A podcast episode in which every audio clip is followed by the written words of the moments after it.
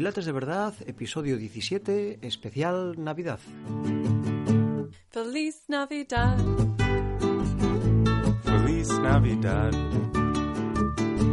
Feliz Navidad. Prospero año y felicidad.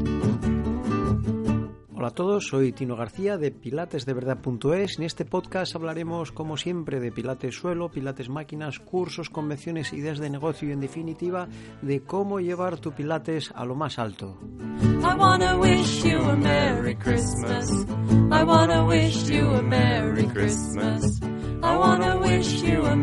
Christmas from the bottom of my heart. I wanna wish Hoy episodio 17, del lunes 24 de diciembre del 2018. Programa, como podéis ver, con una sintonía muy navideña y quiero dedicar este programa a todos los que hoy celebran la Nochebuena. Como dice la canción, hoy es Nochebuena y mañana Navidad. Un saludo y un abrazo a todos los que celebran en familia estos días, pero también a los profesores de Pilates que no pueden celebrarlo con sus familiares porque trabajan fuera y estos días no pueden volver a su tierra. Pues un abrazo muy grande y desde aquí este saludo y os deseo una feliz Nochebuena.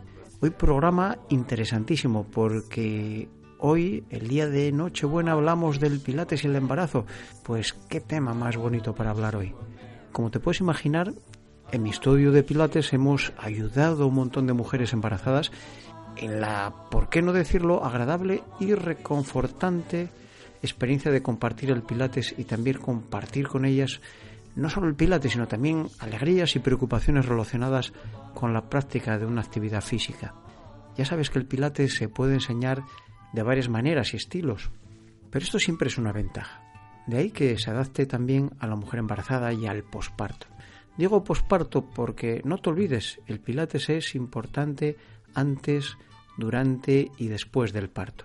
Puedo afirmar que es el programa de ejercicios más gratificante para esta etapa y puedo asegurarte que conozco muchos. Es muy importante que cuando impartas pilates, tú como profesor, lo adaptes a cada embarazada, dando comodidad y seguridad, con lo cual hay que considerar cada trimestre de la gestación como un cambio en estos aspectos a tener en cuenta. Hay que conocer bien pilates y cómo enfocar el trabajo del transverso y del suelo pélvico, dos partes esenciales del embarazo y el pilates. Hablaremos de ello, del transverso y del suelo pélvico, dos protagonistas en el pilates y el embarazo. Cuando te formas como instructor, no haces una formación específica para el embarazo.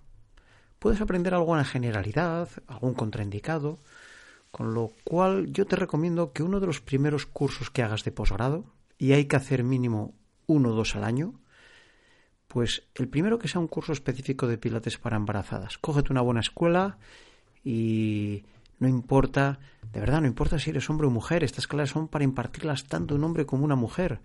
Qué poco importante, ahora voy a ponerme filosófico, qué poco importante ser hombre o mujer, qué poco relevante, ¿no? Para dar clase, me digo, lo importante es ser humano, tu calidad humana es lo importante como profesor. Te puedo asegurar que muchas veces para algunas mujeres los problemas, por ejemplo, en la espalda, sobre todo zona lumbar, aparecen transcurridos unos años desde el embarazo, porque una debilidad en la espalda, por pequeña que sea, se puede hacer con los años algo inaguantable por la exigencia de la vida cotidiana. Recuerdo cuando era profesor de gimnasia y mantenimiento en los años 90, y daba clases por las mañanas al típico grupo de amas de casa, ya madres un poco veteranas. Recuerdo ver manchas en las mallas por pérdidas de orina. Todas estas mujeres en su mayoría eran madres de dos o tres hijos. Ahora tenemos herramientas y conocimientos para que las chicas no lleguen a este punto de daño o de debilidad en el periné y en el suelo pélvico. Me encanta cuando una embarazada descubre pilates y después de ver los beneficios del pilates durante el embarazo continúa con el pilates como parte de su vida diaria, como su entrenamiento o semanal durante muchos años más. Muchos, y cuando digo muchos, son muchos los ejercicios de pilates que se pueden utilizar en el embarazo. Y ahora me dirás, ¿para qué? Porque es la pregunta clave, ¿para qué? Pues, como hacemos siempre, para mantener una buena postura, somos profesores de postura, recuérdalo, y aliviar algunos de los dolores habituales en la columna. Pero también, no se te olvide, para ser más consciente de los cambios que está experimentando su cuerpo. Es fundamental en mi centro de Pilates para conseguir esos objetivos trabajar de forma individual. Ya ves, al final el Pilates en el embarazo es aplicar como siempre el Pilates en su esencia, postura y conciencia corporal. Y luego viene el regalo, como digo yo. Para conseguir estos dos objetivos de la postura y de la conciencia, tienes que moverte con ejercicios seguros y eficaces durante todo el embarazo, ¿por qué no? Con lo cual estás haciendo un programa de ejercicios ideal, donde ganas tono, fuerza, flexibilidad. ¿Qué pasa si la embarazada nunca ha hecho pilates?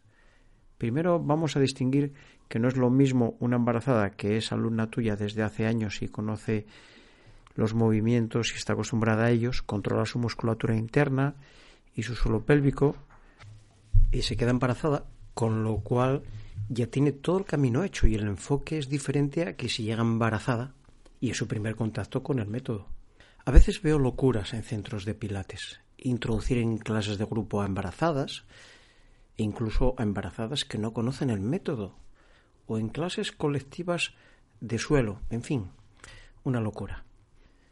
En una chica que llega embarazada a descubrir Pilates, mi principal objetivo es que conozca su cuerpo, su suelo pélvico y sobre todo que valore el Pilates como técnica para seguir practicando después del parto. Y construya una base sólida para recuperarse del embarazo y continúe con la técnica después, años y años. Ese sería mi, mi propósito principal. No dejo a mis alumnas practicar Pilates en las ocho semanas primeras del embarazo y mínimo diez semanas de cuarentena después del mismo. Y te voy a dar dos razones muy sencillas. Bueno, en las, en las ocho primeras semanas, pues para estar tranquilos y no influir en los primeros eh, las primeras semanas en una zona en cambio y, y, en la cuarentena, pues para dejar que se dedique 100% a recuperarse y a dedicarse tiempo a estar con el bebé. Quiero hablar también del perine y de la pelvis. Ya sabes que se llama perinea la zona del cuerpo situada en la parte inferior del tronco que forma el fondo de la pelvis. En esta zona las mujeres están atravesadas por tres orificios, la uretra, la vejiga y el ano. Así pues, es un lugar de paso, no solo de fluidos, también en el parto. Aparte, el periné es también una zona que sostiene parte del tronco desde abajo. Estas dos funciones ser un lugar de paso y zona de sostén son muy diferentes, necesitando dos propiedades también diferentes. Por un lado, una gran coordinación sensitiva y motriz, actuando intermitente para permitir estas salidas de fluidos, junto a una gran flexibilidad para que ello sea posible también. Y luego aparte, una gran fuerza para asegurar una sujeción firme durante el resto del tiempo. El periné de la mujer y el hombre se diferencian en el alojamiento de los órganos sexuales principalmente, externos en el hombre, ya sabes, e internos en la mujer. El resto de las estructuras, especialmente las musculares, son muy similares. Un día tenemos que dedicar, eh, ahora me surge este tema, un programa al, al pilates y la sexualidad, que es muy importante, porque el pilates mejora la sexualidad, hablaremos de ello. Qué importante también que el suelo pélvico lo conozcan los hombres y lo trabajen correctamente en las clases de pilates. Bueno, esto da para mucho. Eh, la zona donde se insertan estos músculos, la pelvis, ya sabes, esta estructura, o mejor dicho, esta armadura de huesos que rodea estos músculos, pues las embarazadas deben conocer bien su pelvis y reconocer bien sus partes.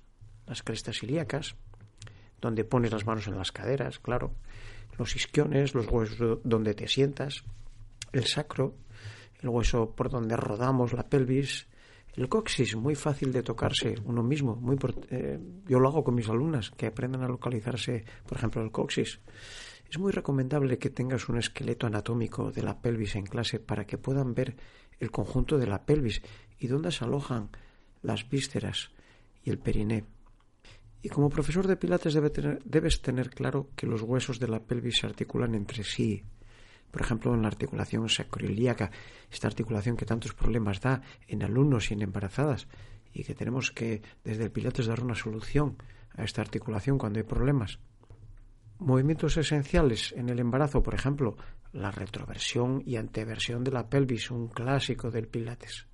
En algunos países también se llama básculas de pelvis. Pero a mí no me gusta mucho esto de báscula de pelvis, porque este término no define si es hacia adelante o hacia atrás. Estos movimientos de pelvis se pueden hacer sentada, a cuatro patas, acostada boca arriba, de rodillas, acostada de lado.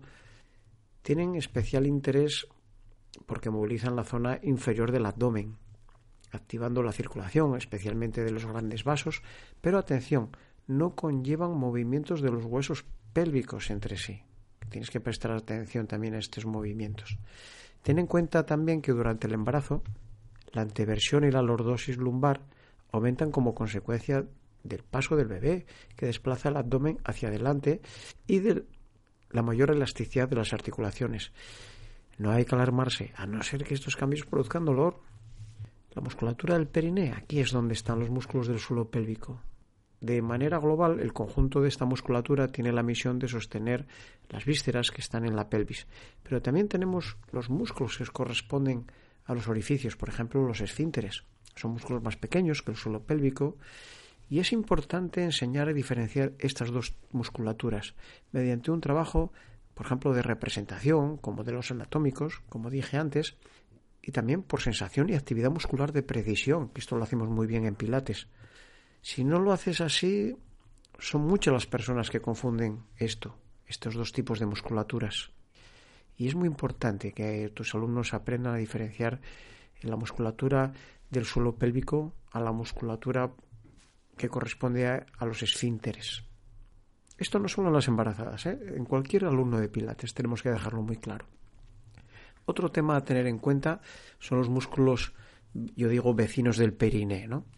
Que son cuatro, son músculos ya grandes, músculos principales, que son músculos eh, profundos de la cadera, como el piramidal, un clásico del Pilates, está cerca de la articulación que habíamos hablado antes, sacroiliaca, músculos aductores también, los glúteos, son músculos muy poderosos, y abdominales inferiores. Estos cuatro están muy relacionados con el embarazo también. Estos músculos a menudo se contraen al mismo tiempo que el periné. Como son músculos que se utilizan continuamente en la vida diaria, al ser más grandes es frecuente confundir su contracción con la del propio periné. En principio, no es un inconveniente, a no ser que haga imposible la toma de conciencia del suelo pélvico propiamente dicho. Por ello, es interesante también que la embarazada conozca estos músculos y también relacionar dónde se siente su contracción para distinguirlos mejor de los del periné. Y no me olvido del diafragma, que es importantísimo, aunque esté lejos de la pelvis. Tienes mucho trabajo como instructor enseñando posiciones para distinguir los músculos del suelo pélvico, los aductores, glúteos, el piramidal, enseñar el funcionamiento del diafragma, enseñar ejercicios de pilates, enseñar ejercicios de postura, aunque no te vas a aburrir en pilates sin el embarazo no entiendo cuando alguien no sabe qué trabajar con una embarazada o tiene como miedo a trabajar con ella. Hay tantas cosas interesantes para enseñarle. Una nota. Durante el embarazo, a causa de la especial impregnación hormonal, las articulaciones pélvicas están más flexibles, a veces demasiado. Entonces, puede aparecer una inestabilidad de la pelvis y también dolores, pero el glúteo mayor alcanza estas articulaciones sacroiliacas y por esto puede, si tiene buen tono, mantener la pelvis estable. Con lo cual, ya sabes, ejercicios para reforzar los glúteos son ideales en el embarazo. Aprovecha. En cuanto a los aductores, por ejemplo, es importante que llegado el parto estén flexibles para permitir adoptar con facilidad posiciones con las piernas abiertas, sentada, agachada, acostada, etc. En cuanto a los abdominales inferiores y el diafragma, hay que tener en cuenta que en ciertas situaciones la presión abdominal sobre la pelvis es mayor, extrema todas las situaciones que generen presión del abdomen sobre la pelvis.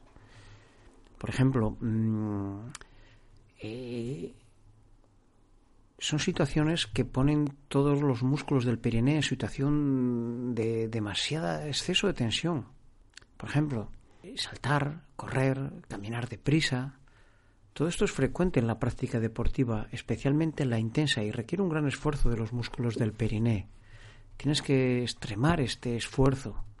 También puede producirse un empuje sobre los abdominales. Cuando te agachas cuando llevas un vestuario demasiado ajustado, cuando una musculatura abdominal está demasiado tonificada, mujeres muy musculadas, muy deportistas, pueden comprimir demasiado el periné, tanto es un exceso como una falta. El diafragma hay que enseñar a, a, a, que puede empujar también la masa abdominal, cómo controlar esto.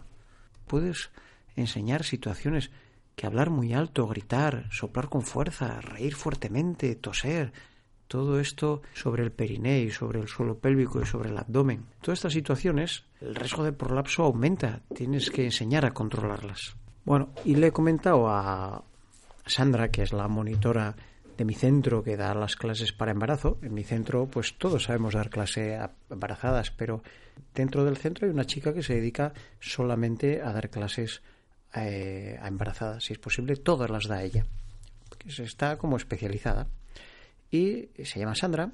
Y le he dicho, bueno, escríbeme como unas palabras, para que no lo diga todo yo, como un resumen, que me resumas un poco el pilates y el embarazo con tus palabras, sin entrar en particularidades, pero así de forma general y bueno, vais a ver que, es un poco resumir lo que he contado, que podemos estar hablando aquí de muchísimos detalles, de muchísimas cosas, pero bueno, lo que se trata es que te animes a hacer un curso de pilates para el embarazo y te conozcas este tema y te valga para aprender a trabajar el suelo pélvico mejor, te ayude a trabajar mejor con los alumnos de cualquier nivel, que puedas aplicar eh, cualquier trabajo de aprender a diferenciar músculos de la pelvis, de profundos del abdomen.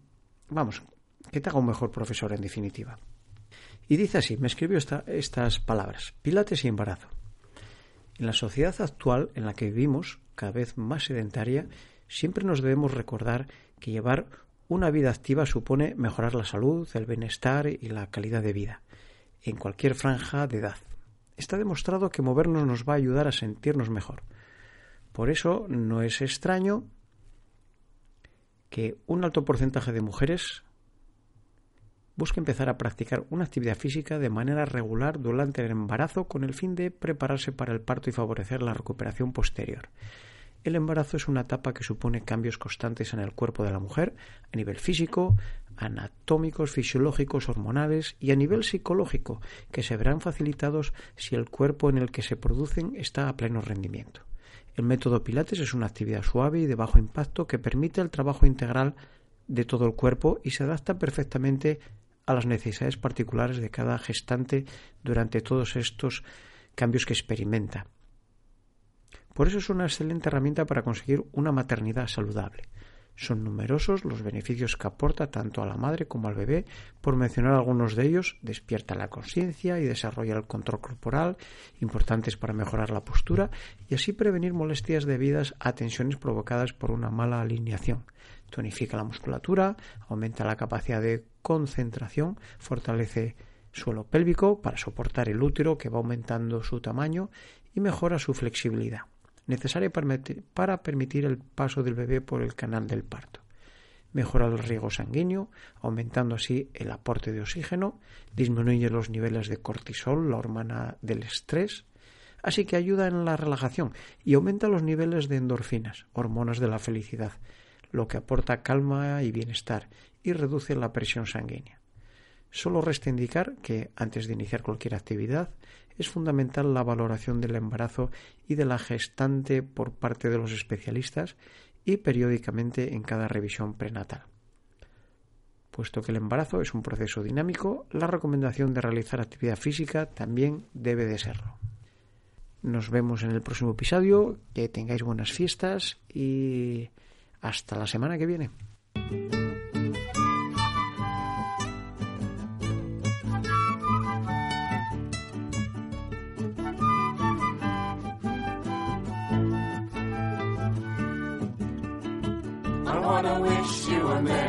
Christmas. I wanna wish you a Merry Christmas. I wanna wish you a Merry Christmas from the bottom of my heart. I wanna wish you a Merry Christmas. I wanna wish you a Merry Christmas. I wanna wish you a Merry Christmas from the bottom of my heart.